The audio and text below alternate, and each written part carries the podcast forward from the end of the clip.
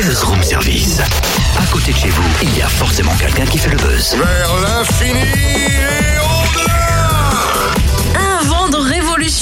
souffle dans le room service ce matin. Retour sur un épisode fâcheux pour Jean-Pierre Foucault. Bon, le rappel des faits, invité de Thierry Ardisson concernant l'élection de la prochaine Miss France à Dijon, euh, Foucault explique que le problème qu'il a, c'est que, je cite, lorsque l'on s'endort à Dijon, on se réveille à Dijon.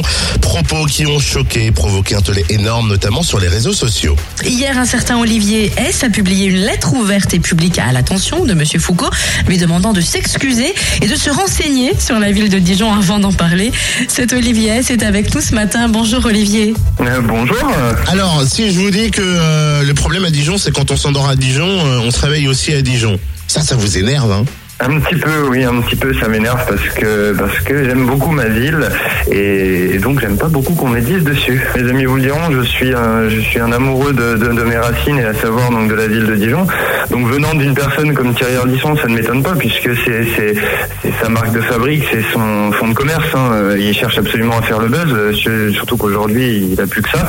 Euh, maintenant venant d'un venant d'un un animateur comme Jean-Pierre Foucault qui est quelqu'un de- d'assez discret de nature et, et, euh, et d'éminemment respecté euh, sur TF1 et, et par, par beaucoup de téléspectateurs. J'ai été énormément euh, surpris et vraiment vexé, euh, vexé et pris, euh, oui, pris au corps. Ouais. Que direz-vous en ce samedi 7 décembre en direct sur TF1 lorsque vous serez dans notre belle cité? Parce qu'on imagine que forcément Foucault va dire que c'est la plus belle ville du monde, qu'il adore cette ville.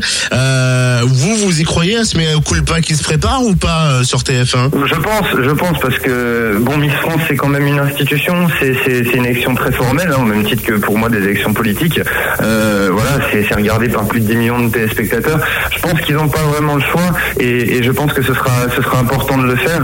Euh, ce sera important de le faire euh, par rapport à, à tous ces Dijonais qui accueillent qui accueillent donc toute l'équipe de TF1 euh, et toutes les Miss pour cette élection. Et malgré cette polémique, vous allez regarder l'émission? A priori, je serai dans le public hein, carrément.